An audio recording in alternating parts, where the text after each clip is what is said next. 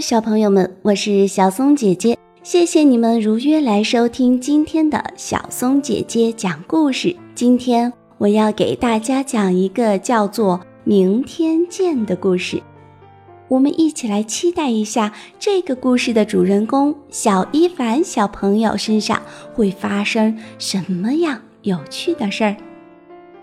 今天老师问你们最喜欢的动物是什么？好多同学都把手举得高高的，我也是。可惜老师没有叫我回答，他叫了朱依依。要是我来回答，我一定会告诉老师，我最喜欢的动物是我的小恐龙。我喜欢带着小恐龙刷牙、理发、睡觉、吃饭、看动画片儿。老师让我们画画。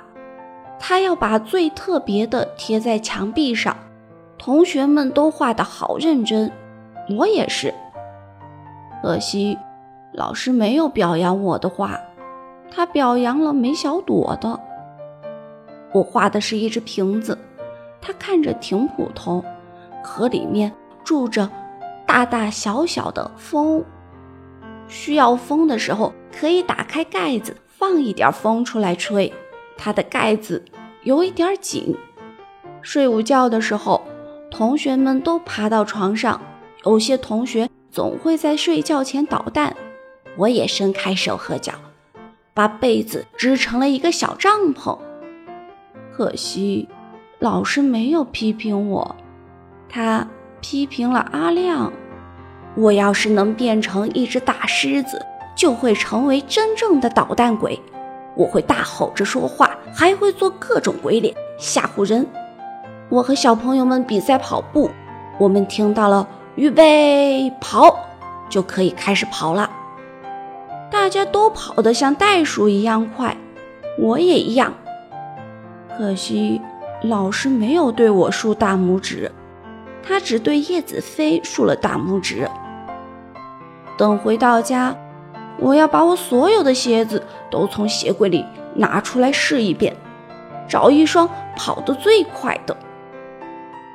放学的时候，老师在学校门口跟我们说再见，我们一对一对从老师面前走过去。可是，小一凡，老师叫住了我，他在叫我。